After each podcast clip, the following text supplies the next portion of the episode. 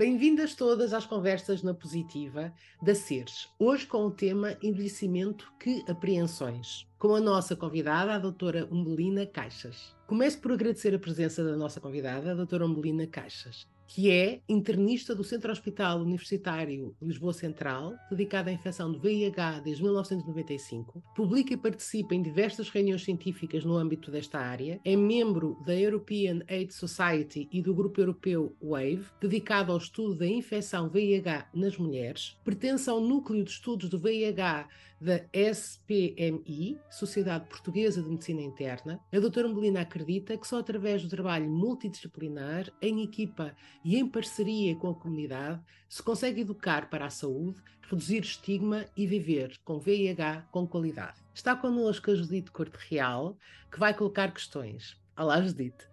A Judite é colaboradora da Associação Seres no apoio a mulheres infectadas com VIH. Está também connosco a fundadora da Seres, a Isabel Nunes, que é presidente também da associação. Seres é a primeira e única associação de e para mulheres infectadas com VIH. Fundada em 2005, a SERS encontra-se reconhecida como instituição particular de solidariedade social. Tem desenvolvido um vasto trabalho em prol da mulher positiva, um trabalho de pares, ativismo e prevenção a seres, acredita que a capacitação e o empoderamento da mulher é essencial para reduzir as suas vulnerabilidades, garantindo a sua dignidade e o respeito pelos direitos humanos, assim como a sua saúde sexual. Eu sou Raquel Freire, sou cineasta e trabalho com a SERS desde que fui convidada pela sua presidente Isabel Nunes. Faço as campanhas que podem ver nas redes e vou facilitar aqui esta partilha. Vamos agora ouvir as questões para a doutora Melina Caixas. Olá Isabel, queres começar? Olá, Boa tarde a todas que nos ouvem. Obrigada por estar aí desse lado. Obrigada também à Raquel e à Judite e um especial obrigada à doutora Umbelina Caixas, que em maio de 2020 realizava connosco as primeiras conversas informais. Que bom estarmos aqui novamente. Gostaria de iniciar com a referência a algumas estatísticas do relatório sobre VIH, publicado recentemente. Em 2022, em Portugal, 24,2% dos casos de SIDA são em mulheres com mais de 60 anos. Hum. Os novos casos de SIDA de transmissão heterossexual é de 87,9% nas mulheres.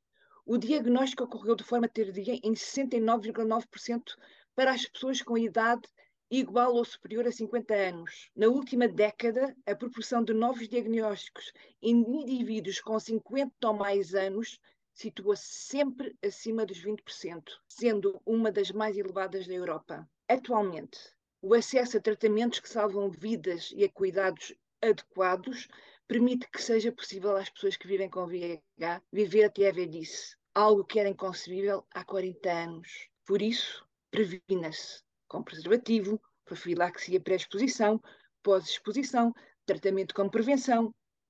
Teste-se Pode comprar o teste na farmácia e fazer o teste em casa.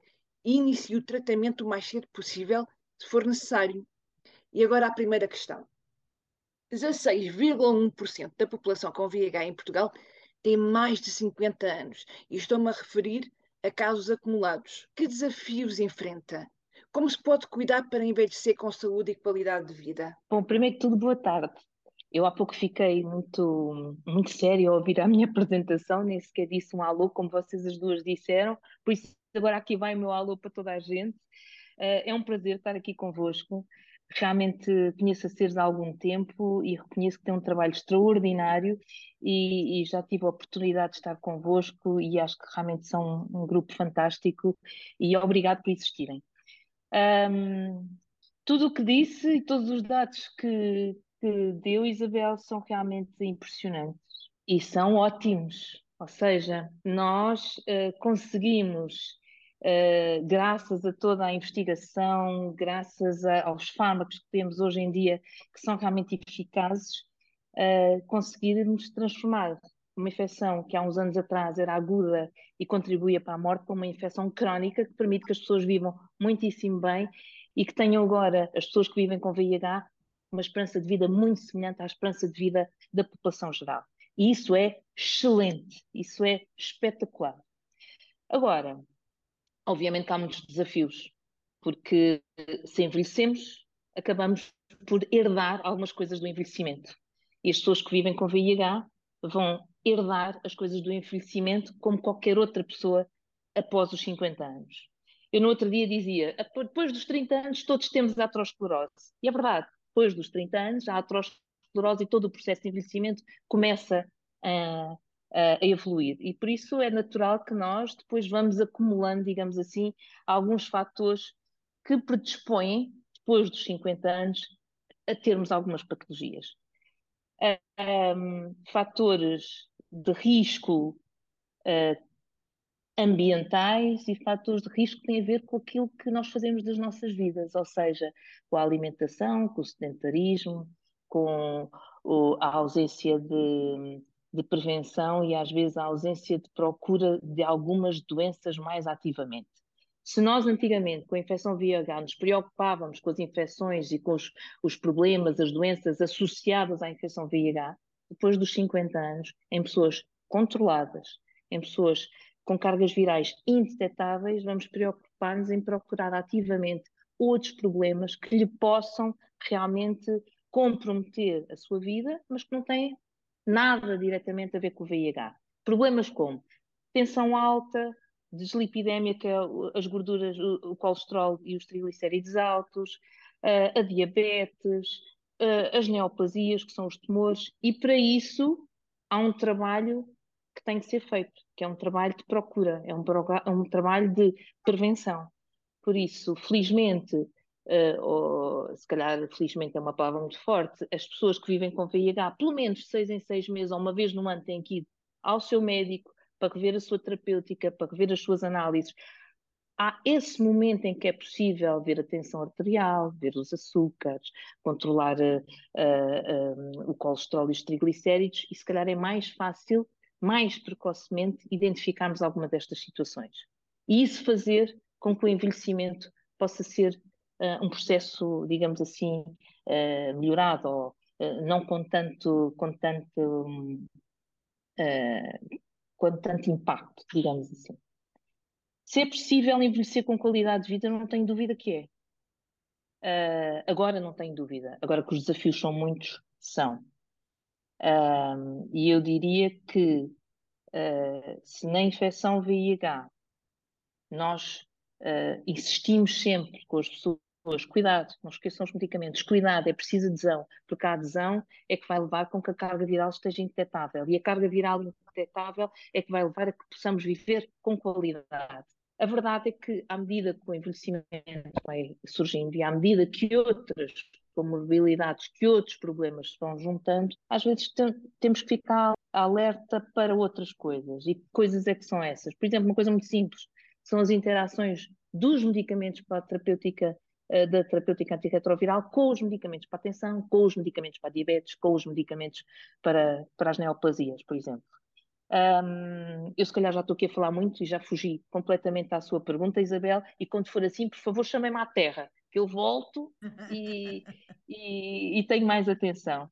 Um, entretanto, há outros desafios que se calhar vamos falar mais à frente, que têm a ver com uh, e que são desafios que são transversais a toda a gente que envelhece, que é a sua resiliência perante todas estas comorbilidades, em as procurar ativamente, em procurar o médico para as prevenir e em lutar um bocadinho contra elas. Uh, nós sabemos que há muitas doenças que são debilitantes e que há muitas doenças que, que tornam as pessoas uh, mais dependentes e uh, se há um desafio que é transversal é, por exemplo, mais tarde, nas dependências, quando estão dependentes de terceiros, haver instituições que cuidem de todas estas pessoas com qualidade. Pronto. Mas isso é um, é um problema transversal a todos os idosos. E eu, eu também já sou idosa, não é? Porque a partir dos 50 anos começam-nos a tratar por idosos do ponto de vista uh, científico, de modo que um, há, há um momento, e eu vejo muito isso na enfermaria de medicina, há um momento que é muito importante para as pessoas, que é as pessoas que são ativas, o momento da reforma. O momento da reforma é um momento em que as pessoas, ainda que estejam muito contentes, porque chegam ao fim de um determinado uh, de uma determinada etapa e outra se vai iniciar. Por outro lado, deixam as suas rotinas habituais, deixam os contactos habituais com os colegas de trabalho, deixam uh, de ter aquele contacto direto do dia a dia com o mundo que, que os rodeia. E isso acaba-lhes trazendo às vezes algum isolamento, algum isolamento social, alguma tristeza, alguma depressão uh, e, e, alguma solidão. Por isso, como veem, tudo o que falámos até agora em relação ao envelhecimento com a infecção VIH é perfeitamente transversal a todos os que envelhecemos. Agora, obviamente, há particularidades, e se calhar é dessas que vamos querer falar mais hoje. Eu, eu ia só acrescentar que, quando fui diagnosticada, em 1989, deram-me dois anos de vida. e tive durante muito tempo um prazo de validade. Hoje, passados 34 anos, ainda cá estou. E queria, queria também falar também de, de um filme que vi recentemente, um filme norte-americano que viram de certeza que é Intérprete, de 2005, que referia um hospício de SIDA onde as pessoas não tinham esperança de viver. E de facto, nós hoje temos uma esperança de vida equiparada às pessoas sem VIH, apesar de, de termos mais comorbidades e, e termos comorbidades mais cedo, uh, temos uma esperança de vida equiparada às pessoas sem VIH e isso é muito bom. Um, eu gostava só de chamar a atenção, não sei se repararam, mas começou a dar na RTP2 a semana passada um documentário sobre SIDA em Portugal. É, eu pus no nosso ah. grupo para verem, eu pus lá uma nota no grupo. Com algumas informações importantes. Sim, sim, sim. Não era é, muito, é, é, interessante até porque, até porque falam muito da história, da, da história da SIDA em Portugal, do VIH. É, eu, eu pus uma nota no, no nosso grupo, não sei se, se viram, se não viram, mas se as meninas viram, as membros do grupo, mas eu pus uma nota para verem que eu estava a ver e imediatamente pus no grupo. Ah, vão ver que está a dar, é super interessante. Tomando aqui o que disse a Isabel, há pioneiras, há pessoas que estão lá, que estão desde o início e a quem foi dado seis meses de vida, dois anos de vida e que falam. Portanto, penso que é muito importante para termos a consciência de toda a evolução não é, que aconteceu, felizmente. Eu, eu, eu na minha apresentação disse que comecei em 95. Os dias de consulta são à segunda e à terça, e na altura eram à segunda e à terça-feira. O domingo às vezes era um bocadinho negro. Porquê? Porque ia haver uma série de diagnósticos para dar. E era preciso ter a conversa do que era importante era o agora, era começar a medicação, e depois se veria. Uh, mas que uh, ia ser um caminho longo e que havia efeitos acessórios e que nem todos os doentes respondiam da mesma maneira às terapêuticas eram momentos, e para quem era jovem como eu na altura, uh, eram momentos difíceis, porque muitas das pessoas que estavam à minha frente tinham a minha idade, eram jovens como eu, e eu estava a dizer-lhes que não sabia uh, quanto tempo é que poderiam viver ou não. Porque se houvesse, podia haver complicações, podia não haver. Por isso, quando a Isabel me diz isto, eu, um, ehm, eu penso em muitos, muitos dos utentes que segui na altura, que ainda hoje são meus utentes, e, e tenho alguns com quem que são quase família, porque a relação a determinada altura é quase família, não é? Porque uh, nesta patologia, como noutras, que envolvem muito, uh, são muito pessoais, são muito, que envolvem muito, do ponto de vista pessoal, as pessoas, a relação médico-doente é ainda mais, um bocadinho mais intensa, não é? Não é a mesma coisa que tratar uma, uma tensão arterial, não é a mesma coisa que tratar, é diferente. E, hum, e porque muitas vezes nós às vezes somos os primeiros, uh, com uh, são connosco que partilham pela primeira vez isto e, e, somos durante muito tempo os depositários desta notícia até que tenham a oportunidade de falar com outras pessoas. E isso era um peso enorme, mas o, o peso pior era não termos certezas para lhes dar. Eu agora, quando faço uma consulta de primeira vez, completamente diferente como imaginam, não é? A, a, a, certeza com que nós falamos às pessoas que tudo vai correr bem é, é, ótimo, é um sentimento excelente.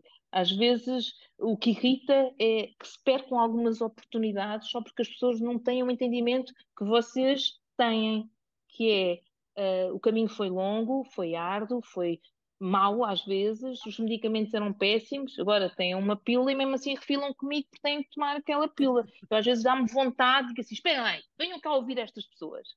Uh, Por isso é que eu digo dos pares, eu às vezes gostava de ter na consulta, lá fora, pessoas como vocês dissessem, esperem um bocadinho, melhor do que me ouvir a mim é ir buscar esta senhora, é ir buscar este senhor, é ir buscar este rapaz, é ir buscar... Para vocês perceberem o que foi o caminho até agora e que é possível.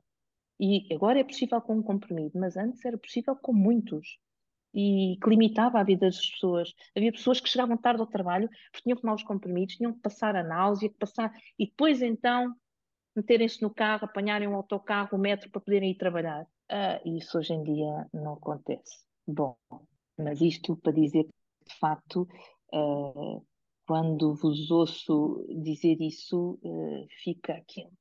Dói um bocadinho, porque nós dizíamos isso às pessoas, porque também não tínhamos a certeza como é que as coisas iam acontecer. Uh, e essas incertezas também nos magoavam muito. Uh, e fazíamos aquele ar de coisa, mas no fundo, no fundo, uh, a incerteza era horrível. E, e, e, felizmente, 40 anos depois, estamos aqui a falar destas coisas com uma leveza completamente diferente. É espantosa a evolução da medicina.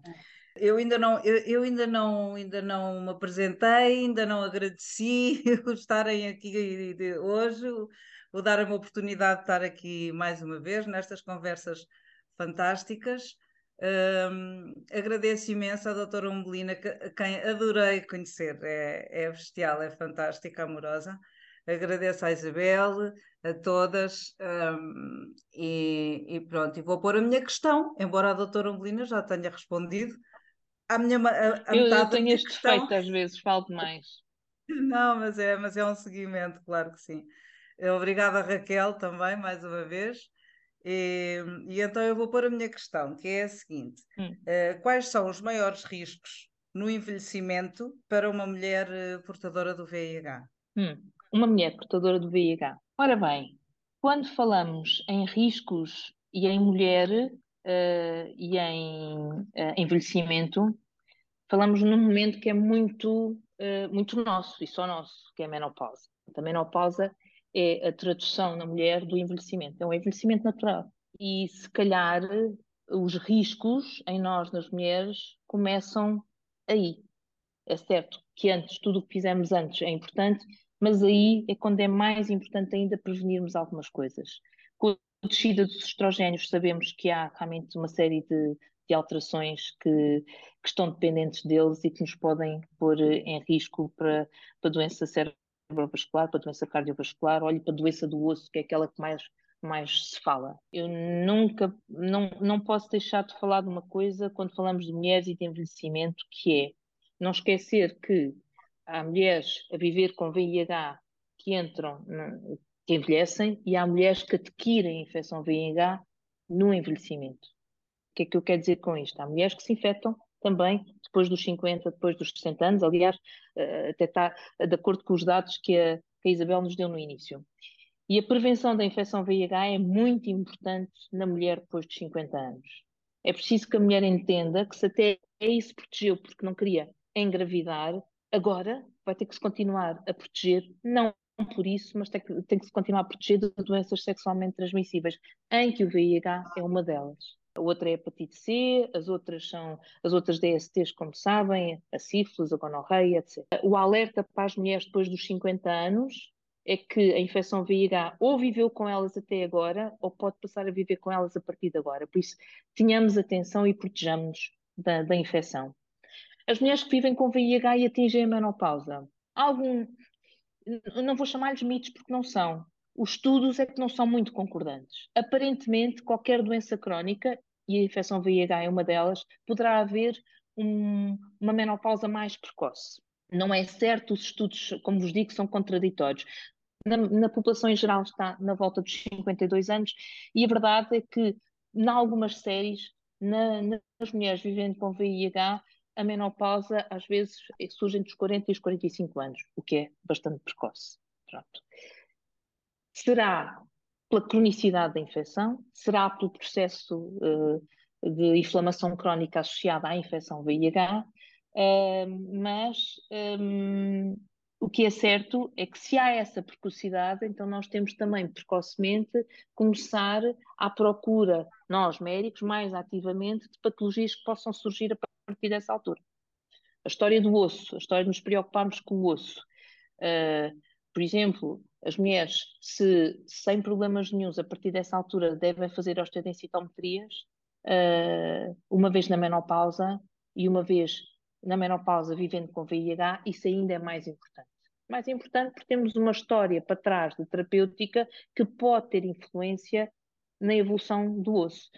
Vocês conhecem muito bem o tenofovir e sabem muito bem que o tenofovir foi responsável por osteoporose em alguns homens e em algumas mulheres, em homens também, também houve osteoporoses graves em homens que faziam TDF, tenofovir, e por isso Uh, chegando a essa altura, se já nos preocupávamos, ainda é mais importante preocupar-nos com o osso, mediante o historial terapêutico que esta mulher teve. Quando falamos de, de riscos, os riscos são. Eh, vocês zangam-se comigo se eu disser isto muitas vezes, mas os riscos são realmente transversais. Uma mulher a partir dos 50 anos tem muita coisa com que se preocupar. Tem que se preocupar com o cancro da mama, tem que se preocupar com o cancro do colo do útero, tem que se preocupar se há outras infecções associadas como o HPV, com o cancro do, do, do canal anal, tem que se preocupar uh, porque uh, vive um, num país cheio de sol, adoramos praias pelo cancro da pele, uh, tem que se preocupar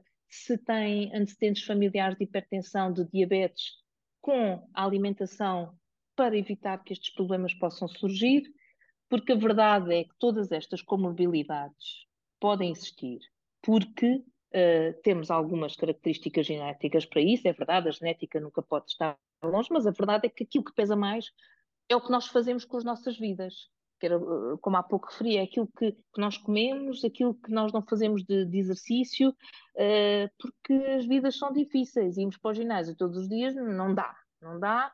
Dá para, uh, para os miúdos como os que tenho lá dois em casa que só pensam em ginásio, agora nós não, nós temos umas vidas muito organizadas, temos trabalho para fazer e quando se chega à casa há uma outra vida pós-trabalho que é preciso continuar e convenhamos, não, não, é, uh, não é possível termos o exercício físico como gostaríamos. Eu não mando ninguém nunca para o ginásio, não posso, porque se eu não vou, eu não posso amar-me em, em, Não, não mando ninguém para o ginásio. O que eu digo é, olha, eu tento andar, não é o ideal, mas andar 20 minutos uh, sem ser a ver montras, andar 20 minutos, mesmo que seja em terreno plano, duas vezes por eh, semana, eu já considero muito bom. Há médicos que não vão querer mais. Eu já considero muito bom quando não se vai ao ginásio. Bom, hum, por isso é preciso irmos ao médico, é preciso fazermos as consultas de rotina de ginecologia, é preciso fazermos as consultas uh, e as análises de rotina em que se procura ativamente a glicemia, em que se procura ativamente o colesterol e os triglicéridos, em que se procura o ácido úrico, em que se vê a tiroide.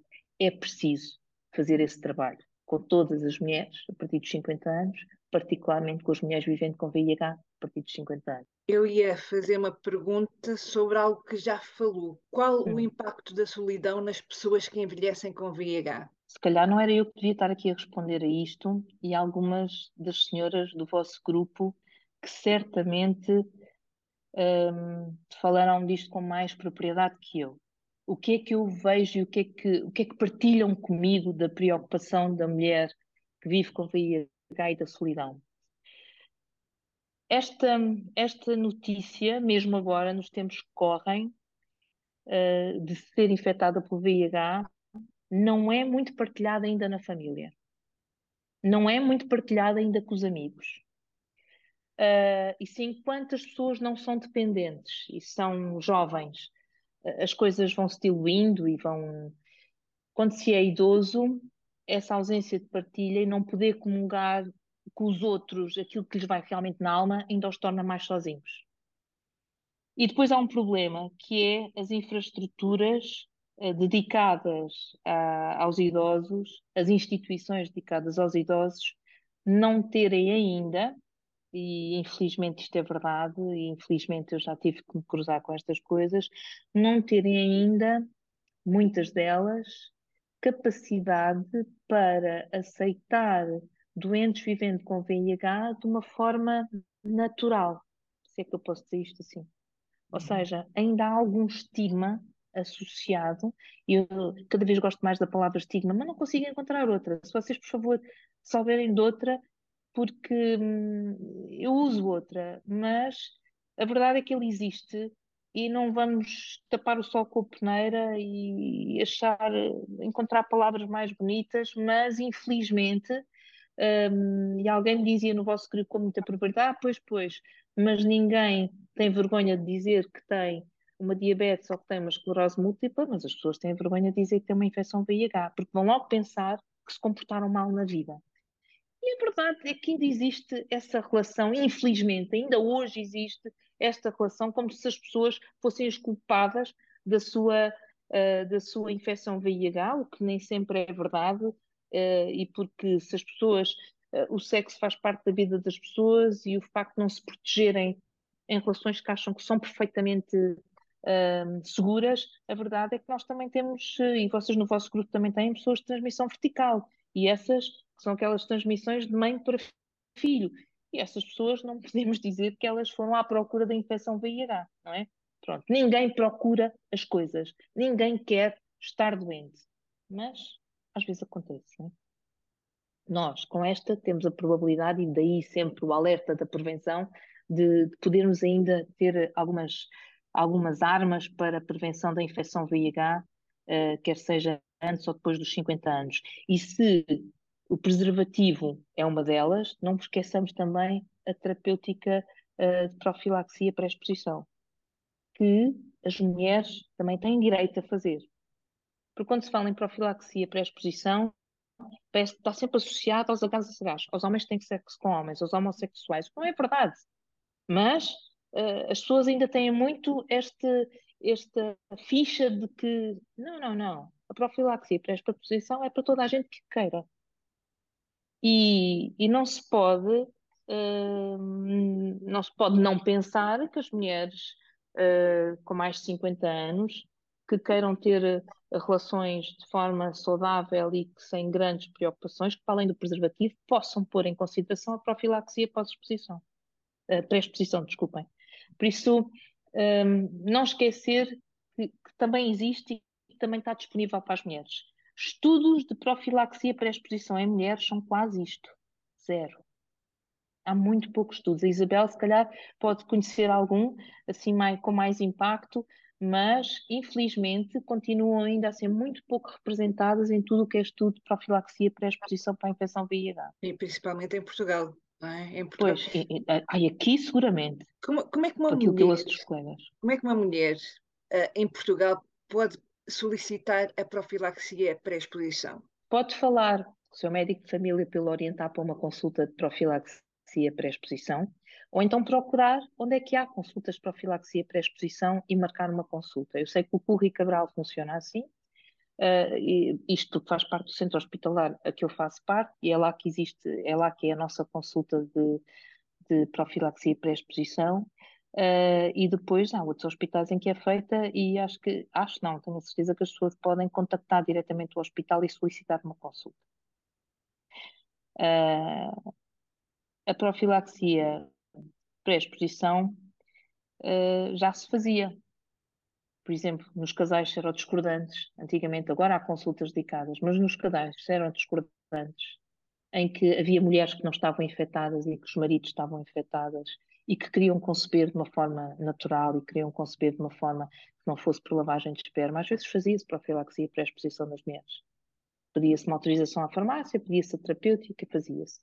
Um, não há números, claro que não há, não há números, mas isto eram as coisas que se tentavam uh, fazer antes de sabermos que, de facto, o risco de infecção era muito baixo, para não dizer nulo, quando as pessoas estão uh, com carga viral uh, controlada, uh, era assim que às vezes fazia. Por isso, a profilaxia uh, pré-exposição, os grandes estudos são as grávidas, que não infectam criança nenhuma, e foi aí que se percebeu que o uso da terapêutica iria certamente impedir, uh, impedir a infecção no bebê e por isso que seria uma maneira também de prevenir a infecção nos adultos foi isso que abriu um bocadinho o caminho para a profilaxia pré-exposição. Mas falávamos de solidão, não é? Pois. Pois, sim. Falávamos de solidão. A solidão, uh, eu vejo muita solidão aqui nesta enfermaria de medicina interna, seja qual for a, a patologia porque a verdade é que as vidas das pessoas são complicadas, as pessoas, algumas um, chegam a uma certa idade com dependências ou sem dependências, mas não têm companhia, uns porque não têm filhos, outros porque têm filhos, mas vivem longe, têm as suas vidas, é impossível de, de apoiarem os pais. E a verdade é que nós não temos uh, instituições de apoio, muitas instituições de apoio ao idoso. Não temos. E cada vez uh, mais a sociedade para lá caminha também, não é, doutora? Cada vez mais a sociedade caminha para, para, não, para não estar muito atenta a esse problema da solidão nos, nos idosos e, e, e não é só verdade. nos idosos. Não só, não só nos idosos, mas há muitas pessoas que se sentem muito sozinhas, que estão muito sozinhas, independentemente das patologias que têm, até podem não, não, às vezes não ter patologia assim nenhuma de especial e sofrer de solidão extrema. É verdade. Acontece, porque a sociedade, a é sociedade está a caminhar muito nesse sentido, infelizmente. É, é muito individualista. Uma pessoa que, e... tem, que trabalha por horários, eh, vários horários, e que chega à casa, come, dorme, volta para o trabalho no dia a seguir, não que, tem tempo. que vida social é que tem? Não que tem. capacidade não tem. é que tem de construir amizades, de, é. de ter laços com outras pessoas? É difícil. Uh, e há um. Há pouco falámos de televisão e agora sou eu que vou falar. Há um comercial espetacular que eu não sei se vocês já viram. Eu não sei de qual, se é nós, se é Vodafone, se o que é que é, mas que é espetacular, que é sobre. Um, em que no fim aquilo eles dizem, há não sei quantos estudantes sem casa para morar e uma, uma não sei quantos idosos sozinhos eu ia uh, referir de companhia. Essa, essa publicidade. É espetacular, aquela ideia. A publicidade realmente, quando quer, consegue ter impacto é. na sociedade. E eles agora têm várias a decorrer durante o Natal que são ótimas. E aquela eu via há dois dias e aquilo deixou-me a pensar realmente. Eu nunca precisei de estudar fora de Lisboa, porque vivia em Lisboa, mas um, a, a, minha tia tinha quartos alugados uh, ali, em, ali ao pé da, da agronomia. E ela dizia, realmente dizia isso, que vivia para os meninos dela, eram sempre rapazes, porque ela só queria sempre os rapazes que eram menos complicados. Uh, uh, e, e, teve amizades até uma idade muito, uh, muito avançada, porque lá está, ela vivia sozinha, mas não vivia sozinha. Aqueles miúdos animavam-lhe a vida. E ela claro. não se importava de fazer algumas coisas para eles como se fosse o miminho deles uhum. que estavam fora de, de casa e etc. Isto, mas, eu acho que digo isto em eh, defesa de, de Lisboa, e nem sequer sou daqui, sou do Porto, mas eu moro na Graça e no meu bairro há muitas associações culturais, há muito associativismo, e, por exemplo, há uma associação de jo jovens, com a minha idade e menos jovens, uh, que se chama o Regador, tomaram conta de uma parcela que subia por ali acima, fizeram uma horta comunitária aos sábados são as crianças e durante os dias de semana são as pessoas mais idosas que vão lá trabalhar na horta comunitária. Sim. E depois, como ficam é vizinho, vão para lá ler, fazer crochê, os senhores jogar às cartas. Portanto, criou-se ali uma coisa com, com, uma associação cultural que nasceu com 10, 15 uh, pessoas de 30, 40 anos decidiram ter uma horta no bairro. Portanto, eu acho que Lisboa está a ter. Eh, a Graça tem muitas associações assim, que tem, é o sítio que tem mais hortas comunitárias, mas há noutros sítios também de Lisboa que estão a criar este, este associativismo de base, de raiz, que eu acho muito bonito. Eu queria também salientar que na nossa associação na CIRS há muitas pessoas idosas. Nós damos apoio a pessoas idosas para não estarem sozinhas, para não estarem isoladas. Portanto, procurem também associações eh, de, de, de comunidade de VIH. É os pares. Os pares, sim. Pares. Os pares. É muito importante. Porque a relação é diferente. É como se compreendesse, não é? Aquelas pessoas compreendem exatamente. Isso é, é fundamental.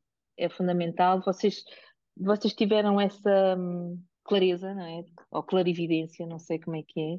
E é a única associação só de mulheres e os problemas que os homens e as mulheres são diferentes. E os homens não compreendem às vezes as coisas que nós dizemos e nós não compreendemos às vezes as coisas que eles dizem. Mas nós falamos umas com as outras, compreendemos muito melhor. E resolvemos muita coisa sem ir ao psicólogo e ao psiquiatra falando umas com as outras. É ou não é verdade? É verdade. Um, não desmerecendo o apoio importante dos psiquiatras e dos psicólogos mas eu acho que já poupei muito em psicólogos e em psiquiatras, porque às vezes vou aos meus pares falar, às minhas, às minhas amigas, aquelas que eu sei que me vão compreender, ou aos meus amigos, porque os homens também são capazes disso, mas são capazes de nos ouvir sem resposta. E, e nós às vezes gostamos é, muito de quem nos dê uma neste, resposta. Mas neste nosso caso, neste caso específico, Uh, realmente a Associação Aceres tem tido um papel uh, preponderante nas mulheres, porque há muitas mulheres que se a associação fosse mista, se fosse homens e mulheres, não estariam interessadas em tanta, em tanta intimidade, em tanta partilha. E pronto, Acredito. e dizem mesmo, ainda bem que é só de mulheres, porque eu sinto muito mais à vontade, eh, estando a partilhar a minha vida e, minha, e a minha sexualidade e, eh, e tudo com, com outras mulheres, do que estando homens envolvidos. Portanto, ainda bem que há. A, a não se sentem julgadas. É. Exatamente. Ah, sim, ainda bem que há. É. Ainda bem que há e, e, e, pronto, e o vosso feedback é que é importante, de, de, que realmente vos procuram e de que realmente as pessoas uh, uh, vos dão esse feedback. É preciso uh, sermos mulheres para perceber algumas coisas. Com este tom positivo, vou encerrar esta nossa conversa na positiva. Agradeço à Isabel, agradeço à Judite e agradeço à nossa convidada especial, a doutora Umbelina Caixas, com quem aprendemos hoje tão importantes. Obrigada. Sobre Obrigada. Obrigada a todas. Ficamos a saber que é possível envelhecer com qualidade de vida. Ficamos também a saber que temos que nos informar, proteger e que informação é proteção e é empoderamento. Informação é poder. Voltamos a repetir também que indetetável é igual a intransmissível. Agradeço a todas as mulheres que nos estão a acompanhar. Escrevam para a Seres com as vossas dúvidas, as vossas questões. Podem escrever para o nosso site, para o nosso Facebook, para o nosso YouTube, para o nosso Instagram. Estamos juntas. Até à nossa próxima conversa. Não se isolem, testem-se, tratem-se, cuidem-se, fiquem bem. Até à próxima conversa. Muito obrigada. Obrigada. obrigada. Adeus, Obrigada. boa tarde e obrigada. Adeus, adeus. Obrigada.